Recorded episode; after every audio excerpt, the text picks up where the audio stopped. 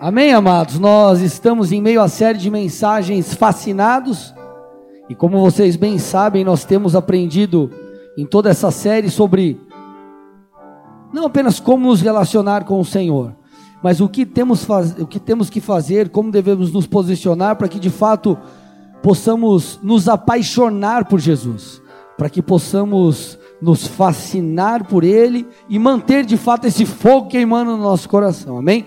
Nós temos falado sobre isso em toda a série. Eu já quero também te lembrar que todas as outras mensagens elas estão no Spotify, SoundCloud, Deezer, Apple Podcast.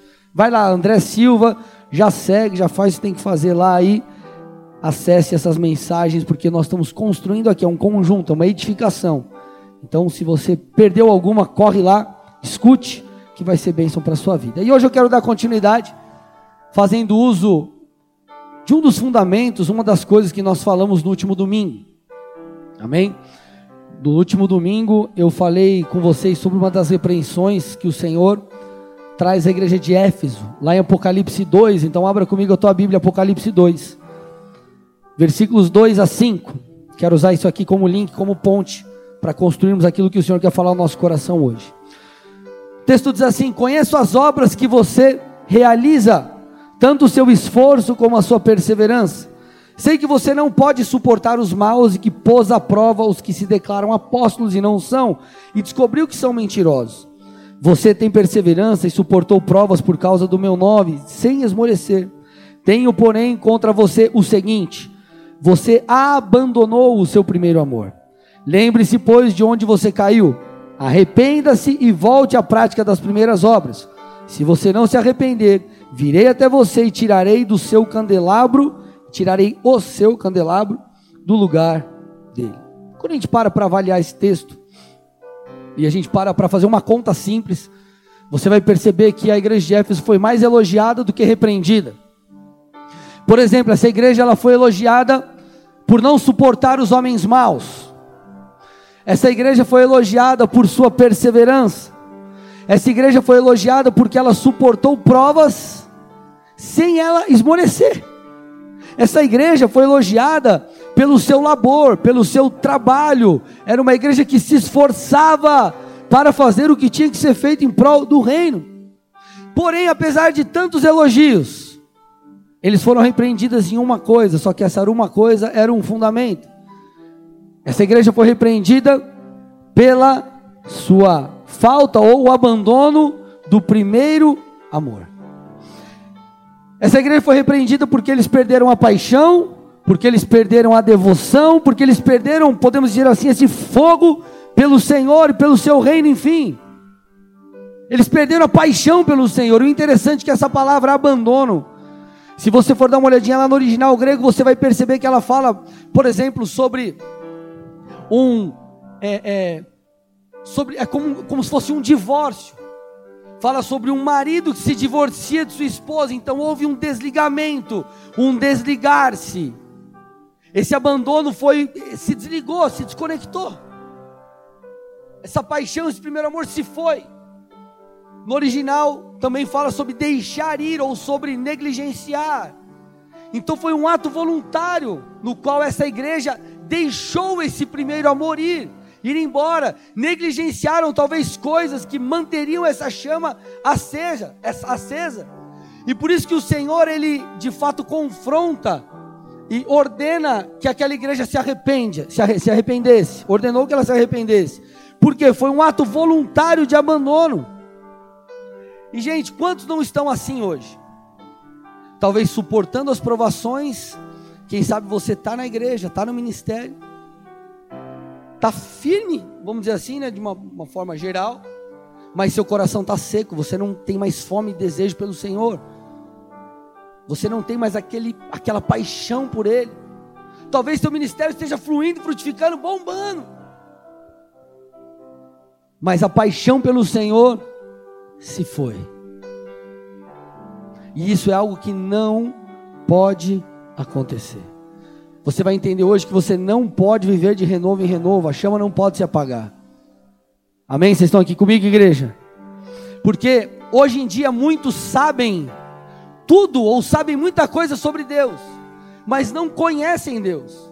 E saber sobre Deus é diferente de conhecer Deus. Eu vou repetir: você pode saber muito sobre Deus, mas mesmo assim não conhecer Deus.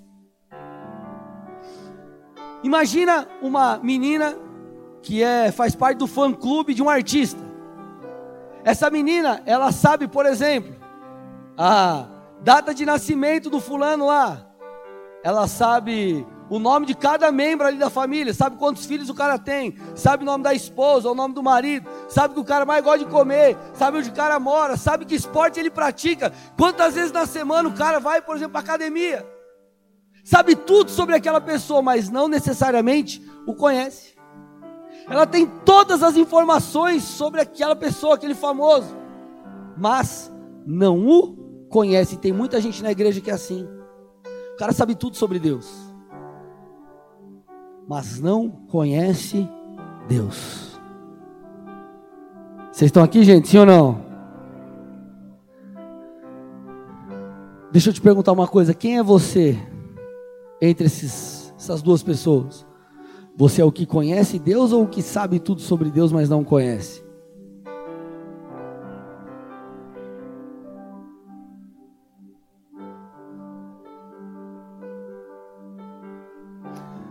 Gente, quantos corações não estão endurecidos diante do Senhor?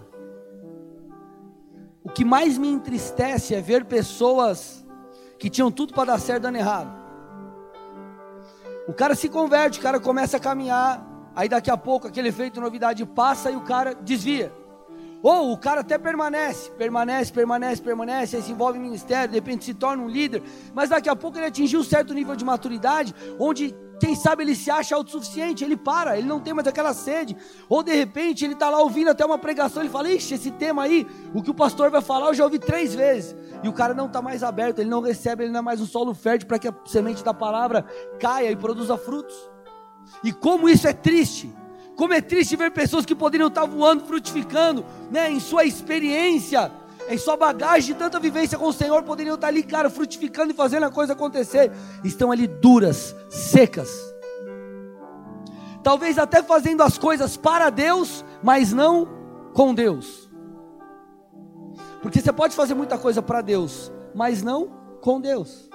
Eu posso estar aqui pregando para vocês, preparar uma mensagem linda, maravilhosa, coloco lá, faço uma introdução, aí trago uma construção ali no meio, vou afunilando, funilando, no final te conduzo para um lugar e está tudo certo, mas eu posso fazer isso sem compartilhar aquilo que o Senhor me deu, sem ter algo para te dar. E eu não estou aqui para falar, eu não estou aqui, cara, se você quiser. É, você lê um livro lá, você faz qualquer coisa, mas, cara, você está aqui porque você quer receber algo da parte de Deus, e a minha responsabilidade o que é carregar algo e compartilhar com você aquilo que o Senhor tem me dado, aquilo que Ele tem colocado no meu coração, para não falar à igreja, mas compartilhar com a igreja. Vocês estão comigo aqui ou não? Então, amados, nós temos que permanecer queimando pelo Senhor. Mas talvez a tua vida não esteja assim. Talvez você esteja justamente vivendo o oposto. Esteja, você esteja frio, esteja seco. Mas eu vim aqui não para te acusar, eu vim aqui para te trazer uma boa notícia. E a boa notícia, a boa nova que você precisa saber hoje é que Deus pode te renovar, amém? Se você entrou aqui seco, frio, talvez há muito tempo sem sentir a presença do Senhor, o Senhor pode te tocar hoje, pode te renovar hoje. Você pode sair daqui hoje transformado. Você pode dar uma glória a Deus aí ou não? Amém? Quando se é para Jesus tem que ser forte, amém? Aleluia.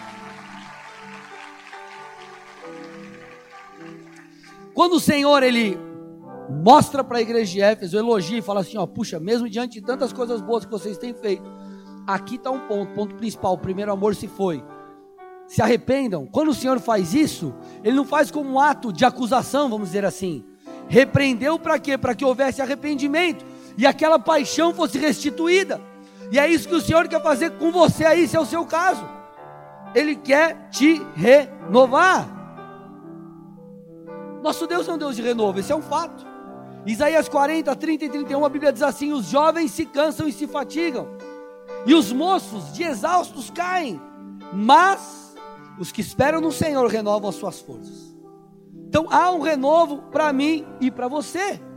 Basta reconhecermos, nos arrependermos e clamarmos por, por isso.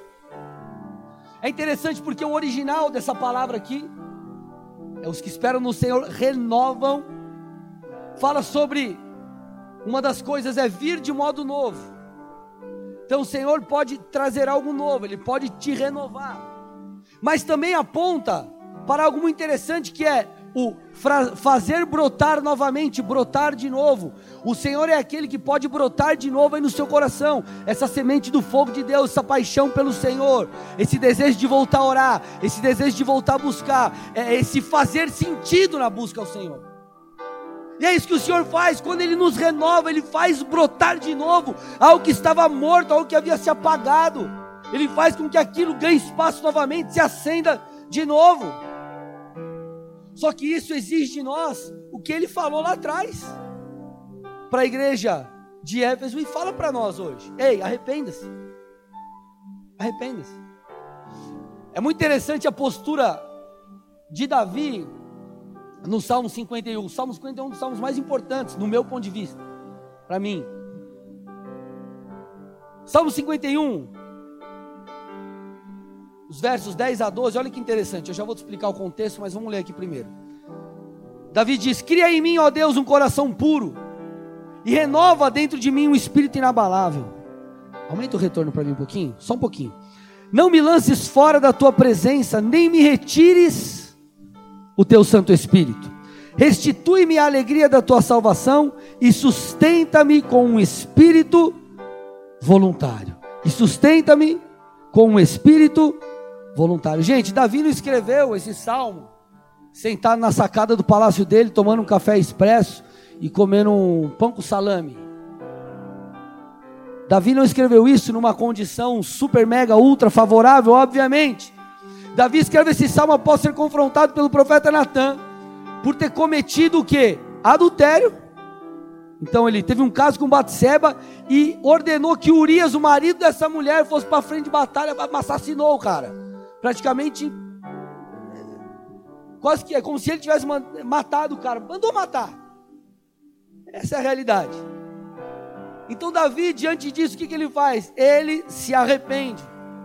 Ele clama por renovo. E uma das coisas interessantes é que ele fala assim: Deus, não retira de mim o teu Santo Espírito. Olha, olha que interessante. Davi, gente, ele era um rei. E rei rei de uma nação, que deveria, um rei que deveria espelhar de fato, seria um representante do Senhor. Então exigia-se dele integridade, obviamente. Ele ser um espelho, ele ser um modelo a ser seguido. E ele tem uma atitude dessa. Só que Davi, em nenhum momento ele chega e fala assim: Deus, seguinte, ó. Perder o trono vai ficar feio. Então, por favor, Deus, ó, dá um desconto para mim, não tira o trono de mim, não. Davi não perde para Deus ter misericórdia e não tirar o trono dele, ele não perder o reinado. Ele reconhece o seu pecado e ele diz: Deus, não retira de mim o seu espírito. Porque aquilo era prioridade para ele, a prioridade não era o chamado, a prioridade não era o seu ofício, a prioridade era o Senhor. Assim como deve ser para mim e para você, a nossa prioridade não é o que nós fazemos, não é o seu chamado, não é o seu ministério, a sua prioridade tem que ser o Senhor, a tua vida com Ele. Então Davi clamou por renovo.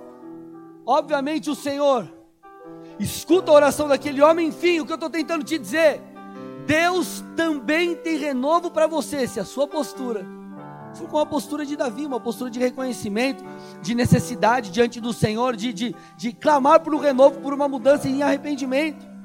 Agora, é óbvio que o renovo é um fato, é algo que Deus tem para nós.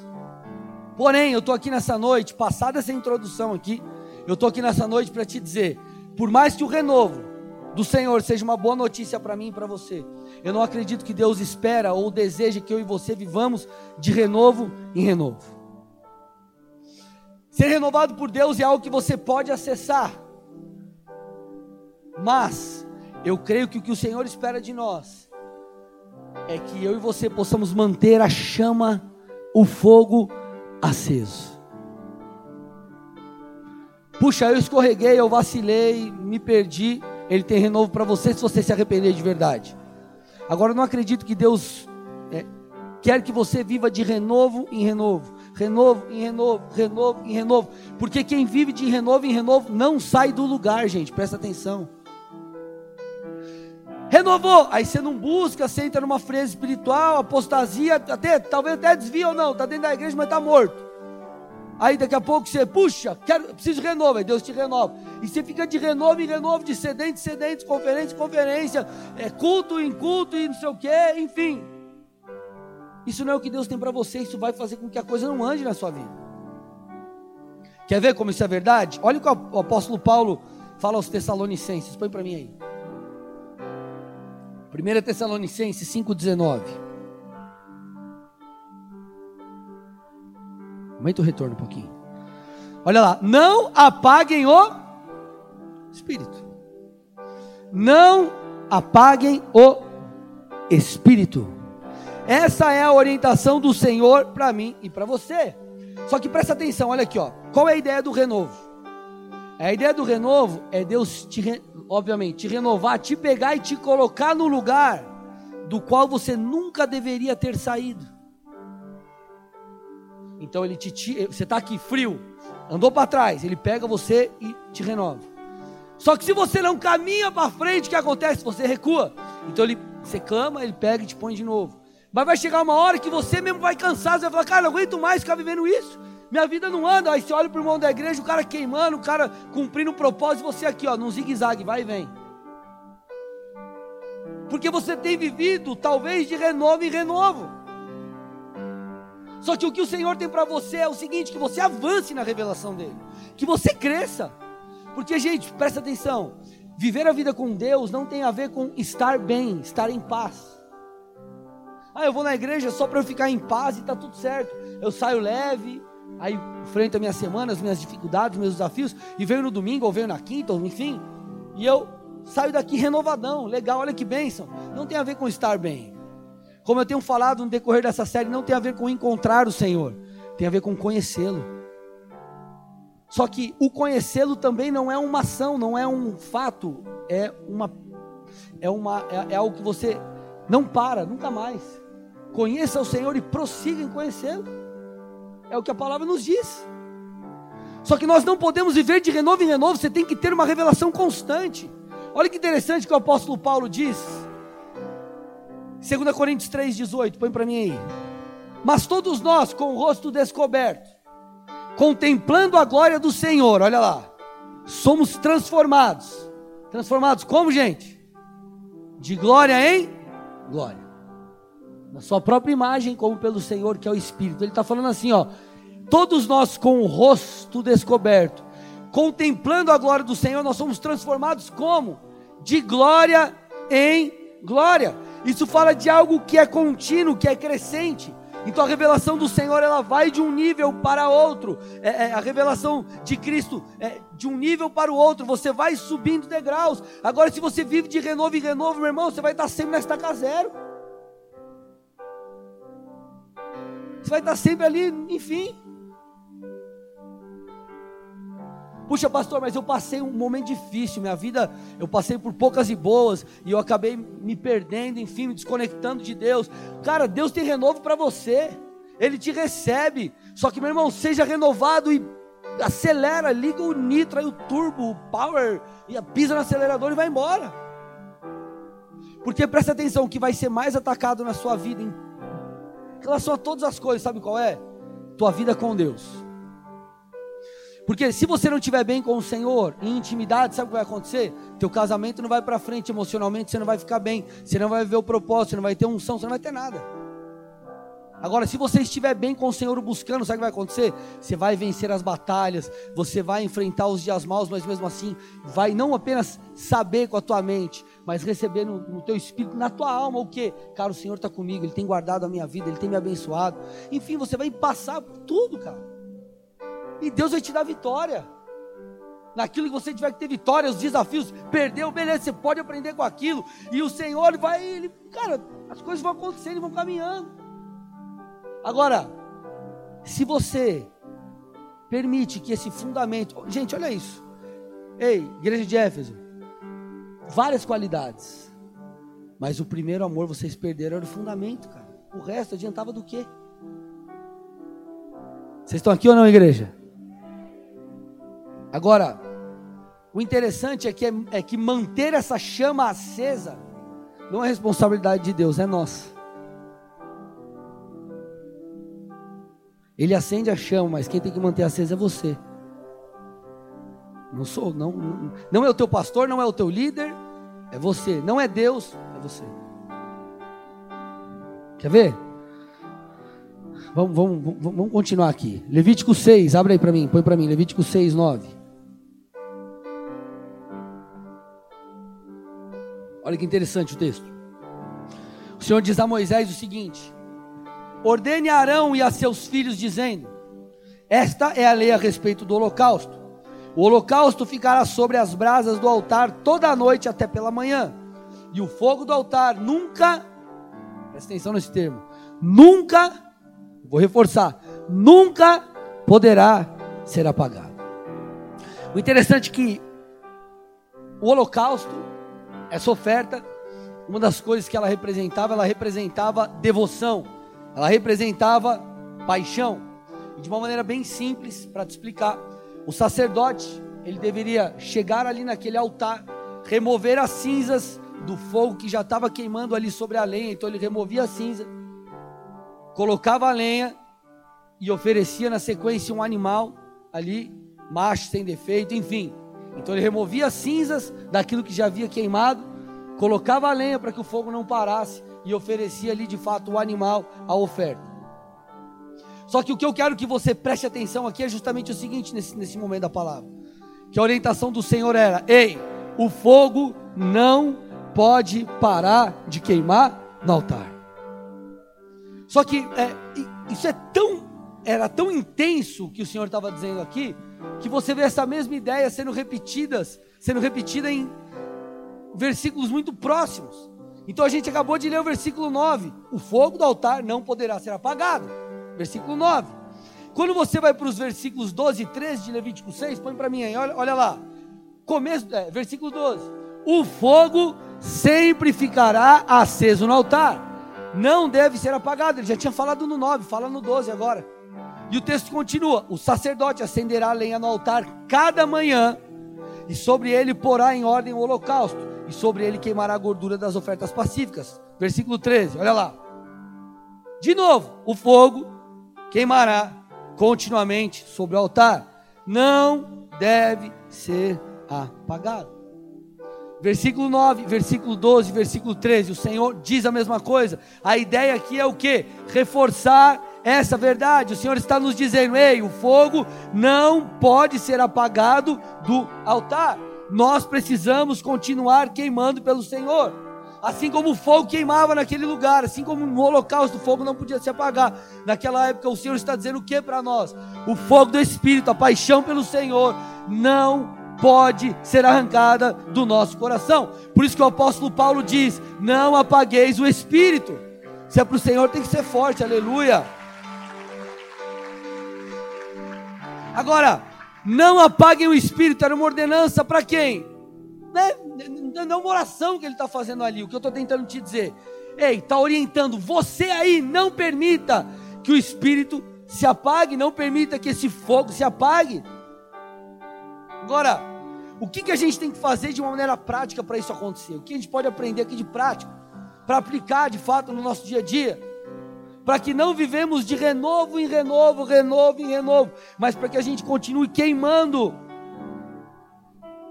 constantemente no altar do Senhor.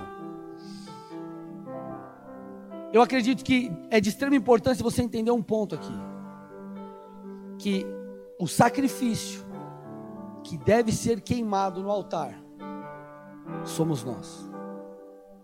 Naquela época, naquela época, o que era queimado no altar, o que era oferecido ao Senhor em holocausto, o fogo vinha sobre, ou era colocado ali, era liberado, vamos dizer assim, você vai entender a dinâmica que eu estou te dizendo, sobre um animal.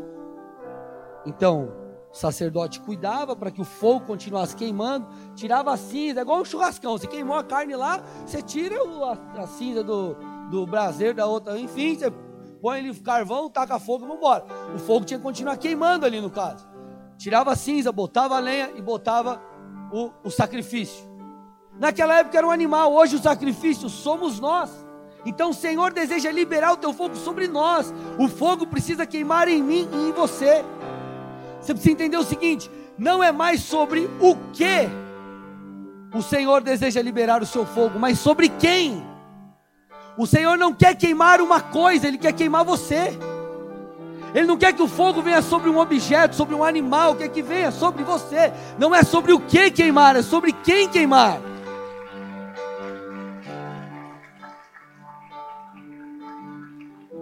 Romanos 12, olha que interessante, o apóstolo Paulo de novo. Meu Deus, esse cara é sinistro, né?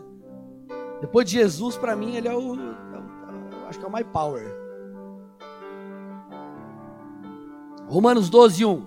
Portanto, irmãos, pela miseri pelas misericórdias de Deus, peço que ofereçam o seu corpo. Não, querido, como corpo no sentido de vamos jogar no fogo e vou fazer uma oração para Deus me levar. Não é isso é o teu comportamento, a tua maneira de viver.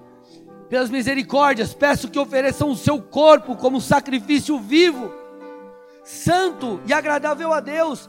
Este é o culto racional de vocês.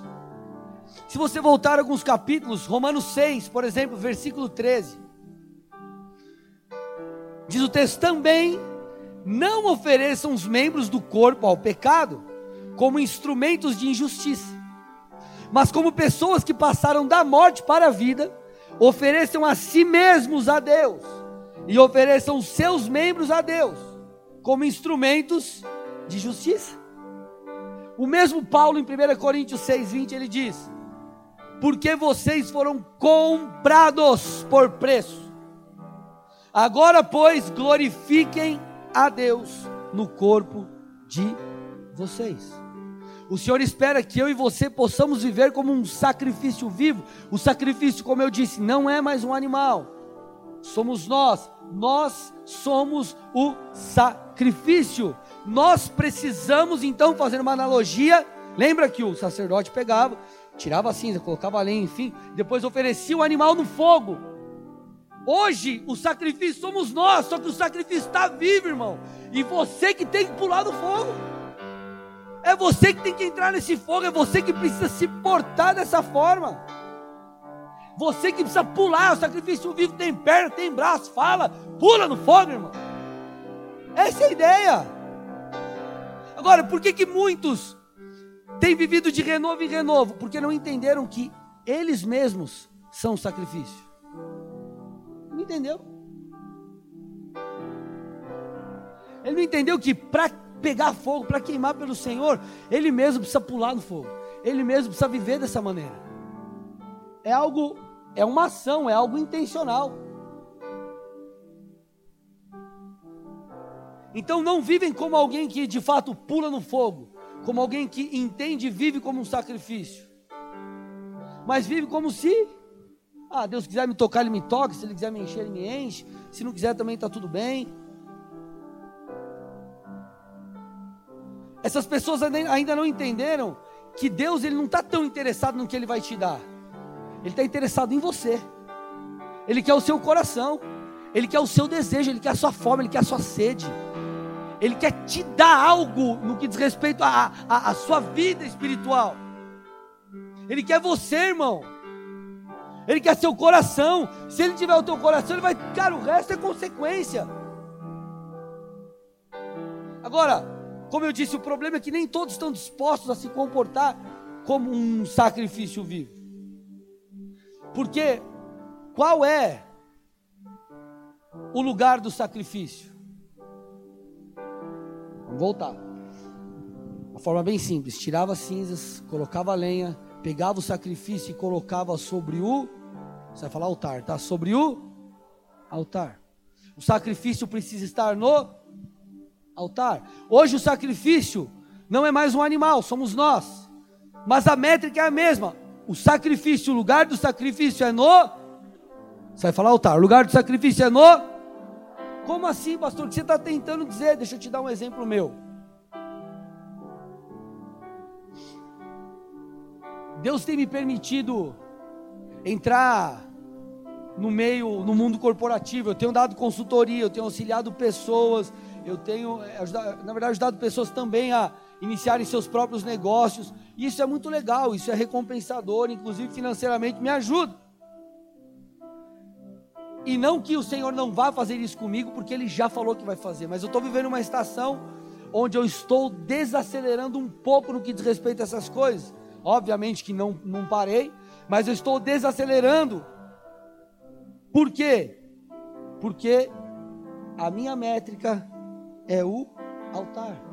Eu não posso permitir que essas coisas ganhem espaço na minha vida a ponto de sufocar minha vida com Deus, ou, ou sufocar aquilo que é prioridade. Por quê? Porque a métrica de quem é sacrifício é o altar. Eu vou repetir. A métrica de quem é o sacrifício é o altar. A métrica da sua vida tem que ser o altar. Você é o altar. Então eu te pergunto: o que tem te tirado do altar? O que tem te afastado do fogo? Se algo tem te afastado do fogo, talvez ainda não te afastou, mas você está vendo lá na frente. Ixi, isso aqui vai dar ruim. Ei, meu irmão, pula fora. Reconsidere.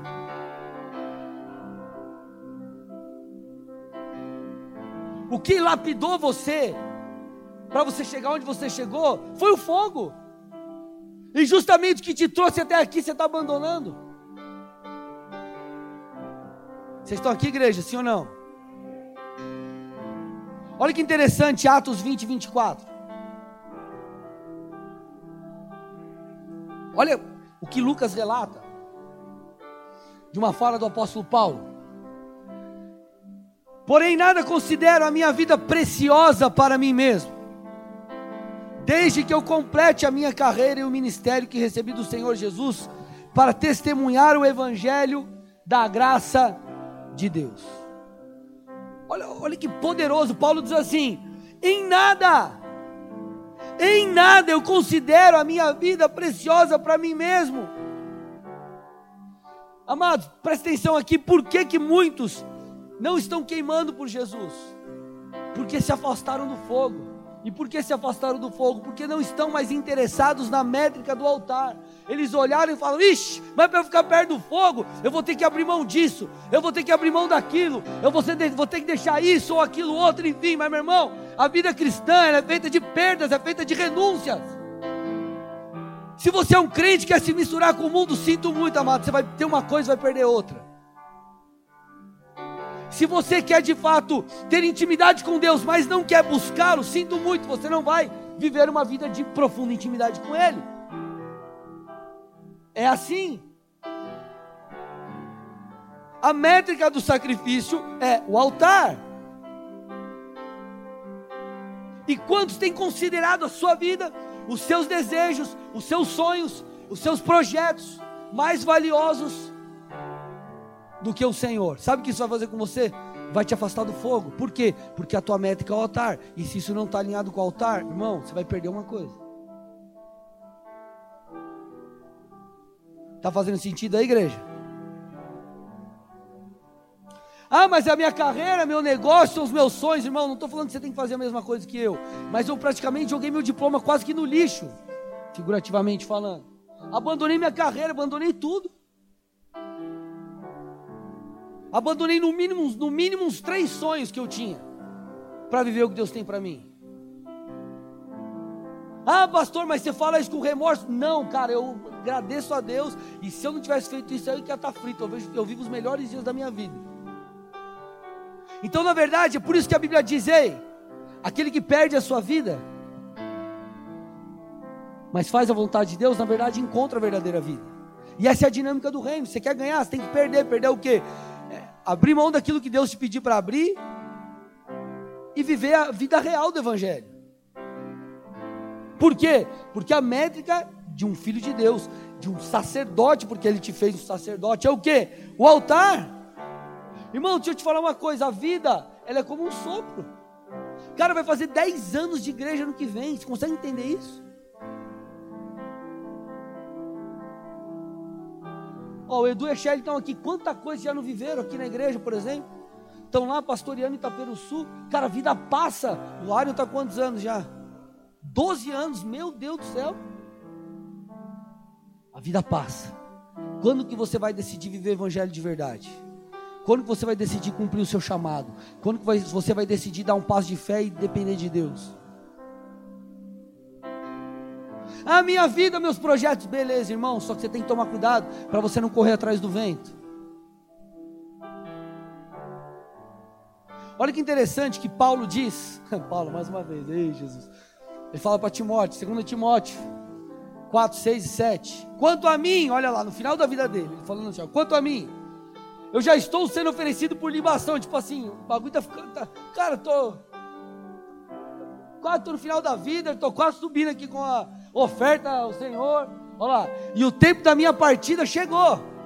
Só que ele diz assim: Eu completei a carreira. Eu combati o bom combate, eu completei a carreira, a corrida, enfim, e guardei a fé.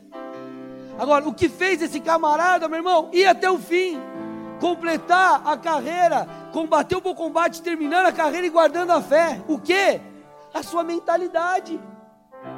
Porque o mesmo cara que chegou lá foi o cara que falou assim: Ei, eu não considero minha vida valiosa para mim mesmo. Olha isso, gente.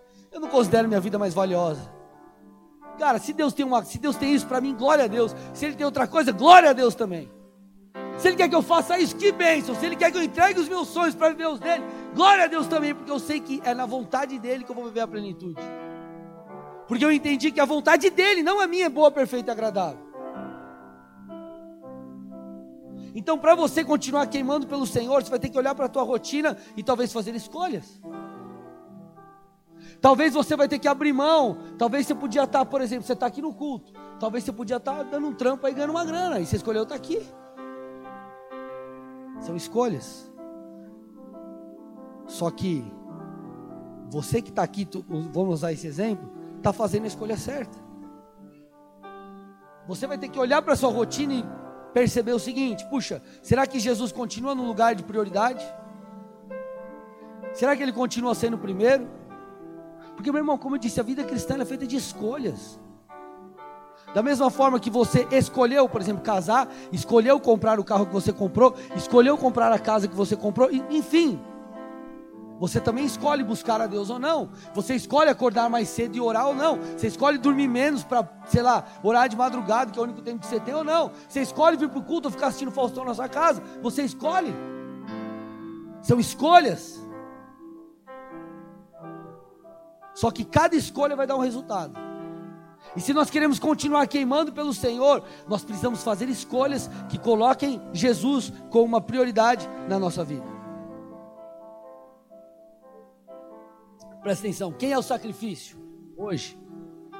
Quem é o sacrifício? Nós.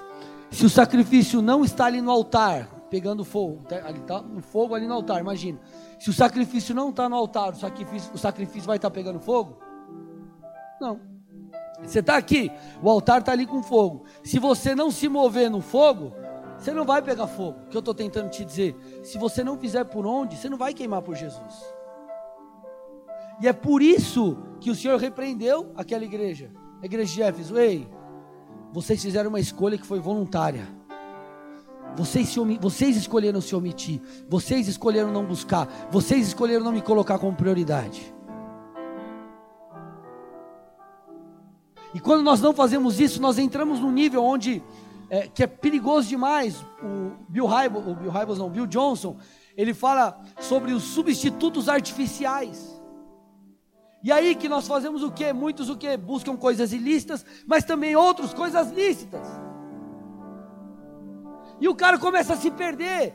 Aí ele fala: Não, mas o problema é que o pastor não tem mais unção, ou é meu líder que não sei o quê, ou é essa igreja que nós vamos mudar de igreja, ou, ah, sei lá, eu. O cara começa a dar um monte de desculpa. É isso, é aquilo, e não sei o que. Na verdade, é ele que está longe de Deus. É o coração dessa pessoa que está desalinhado. Ah, não, não, aí coloca o ministério na frente e esquece de buscar o Senhor. E elas, o que, que elas acabam fazendo? Encontrando desculpas só que lá no fundo a verdade é que estão vazias. Amados, nós precisamos entender que conhecer Deus exige uma postura, uma resposta nossa. E muitas vezes essa postura levará eu e você a sofrermos, entre aspas, perdas, mas não são perdas, porque na verdade elas são ganhos. Ah, eu deixei de dormir. Mas na verdade você ganhou.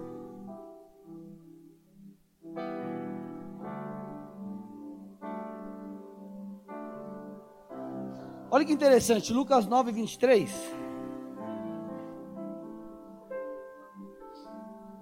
Jesus disse algo, você já deve ter ouvido várias e várias e várias vezes. Se alguém quer vir após mim, negue-se a si mesmo. Dia a dia, tome a sua cruz e siga-me. O que Jesus estava tentando dizer aqui com essas palavras, deixa eu te explicar.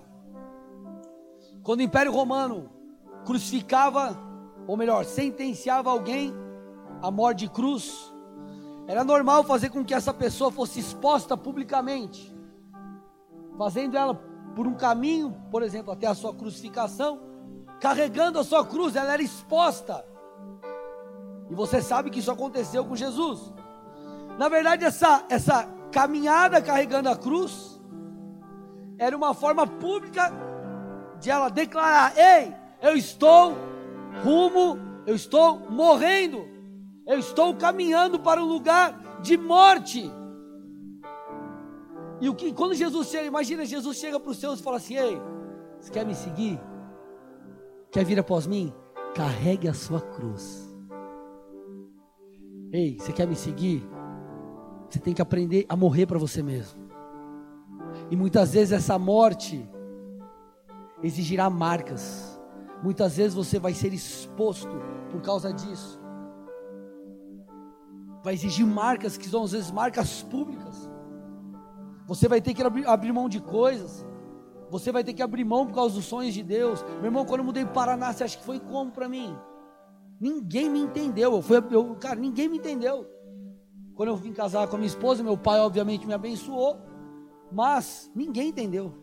Eu era o louco da família. Como assim? Você tem tudo aqui, casa própria, e você está no teu trabalho, na tua área, e está tudo certo. Como assim você vai mudar? Não tem nem nada certo de trabalho. Como assim? Deus falou: vai que eu estou com você. Cheguei pro meu chefe no banco quando o pastor Bigardi me ligou e falou: André, preciso que você assuma a igreja de Colombo. Cheguei meu chefe, acho que dois dias depois, falei: chefe, o negócio é o seguinte, estou saindo. Assim, estou saindo, estou largando. São as minhas marcas. Eu vou abrir mão de coisas que eu poderia talvez ganhar mais. Para quê? Porque eu quero estar com Jesus. Você talvez vai ter que abrir mão de dormir para buscar a Deus. Você vai ter que abrir mão de entretenimento ou de qualquer outra coisa para buscar a Deus. Eu pergunto: qual é a sua cruz? Quais são as suas marcas? Não existe, meu irmão, evangelho sem a cruz.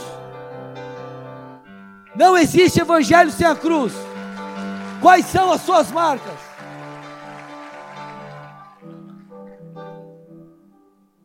Existem princípios que são inegociáveis. Inegociáveis.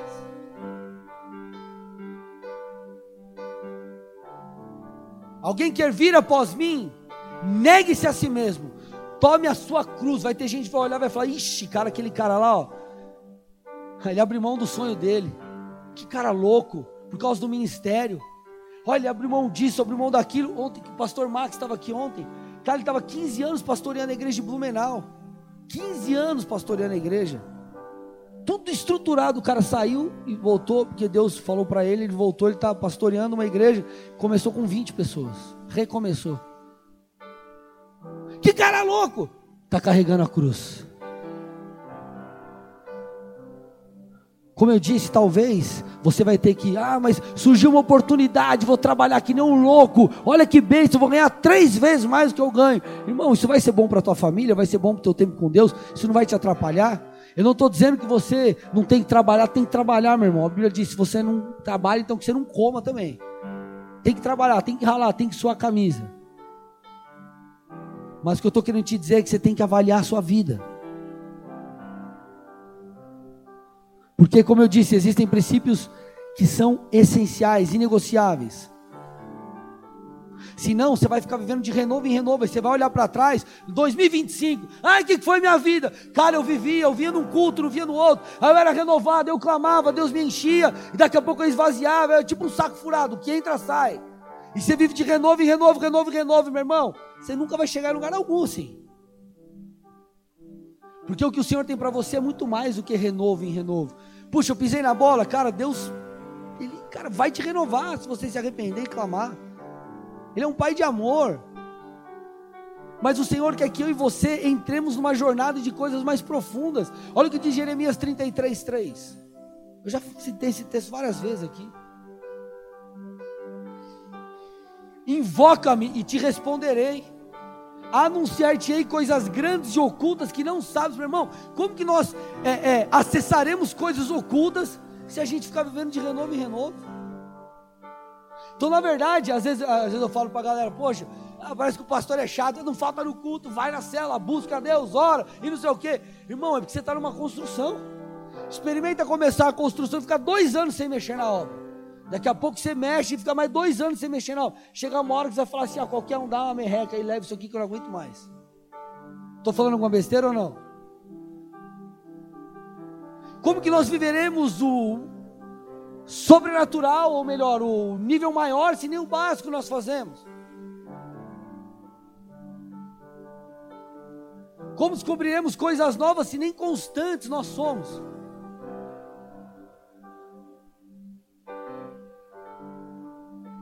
Olha que interessante, estou fechando a mensagem. Levítico 6, 12. Olha que interessante que está aqui, ó. O sacerdote acenderá a lenha no altar cada manhã. Você e eu precisamos ser constantes. Quer acumular brasas para você ir além? Coloque lenha nesse fogo constantemente. Mas não só isso remova, presta atenção nisso, remova as cinzas daquilo que já foi. Não tem como você viver algo novo e diferente no Senhor se a tua cabeça está projetada só para aquilo que um dia você já viveu. Talvez Deus vai querer te levar a viver coisas diferentes. Você está pensando, puxa, não, mas tem que ser nesse formato, tem que ser desse jeito, tem que ser igualzinho essa lenha aqui, ó, a lenha de tal tamanho, enfim, essa é a lenha. E Deus de repente quer te mostrar algo novo, Ele quer fazer algo diferente.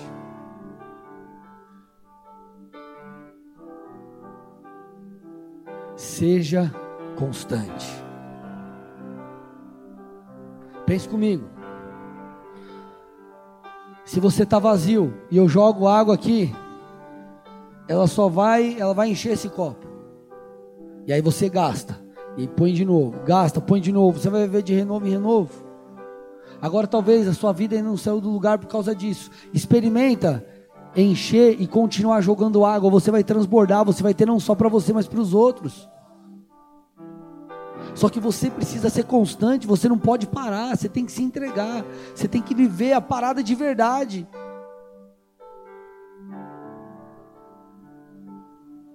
O sacerdote acenderá a lenha no altar cada manhã.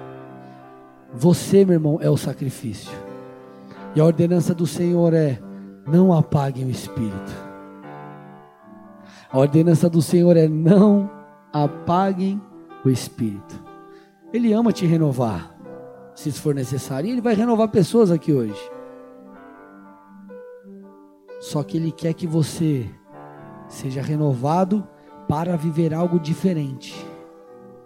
Não é ser renovado para você passar por um perrengue e ser renovado de novo, passar por um perrengue ser renovado de novo, passar por um perrengue e ser renovado de novo. Ele quer te renovar.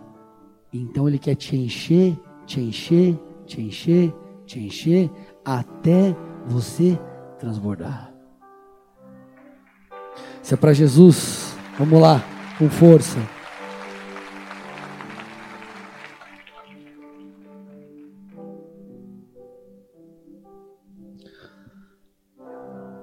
Está na hora de você não mais saber sobre Deus. Está na hora de você conhecê-lo. E está na hora de você prosseguir em conhecê-lo. Então a gente já vai orar, mas eu quero falar duas coisas aqui.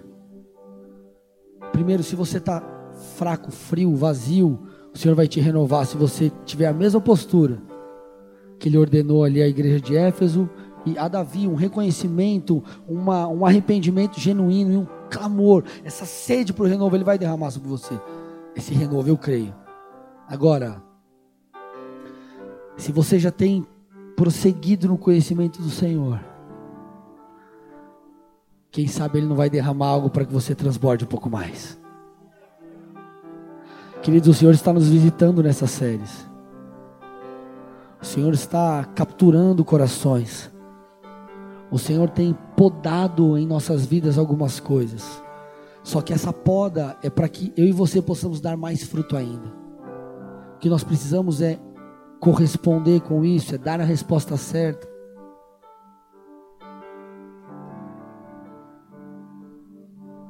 Porque muito mais do que fazer algo através de nós, o Senhor está fazendo algo em nós. Feche seus olhos, curva sua cabeça em nome de Jesus.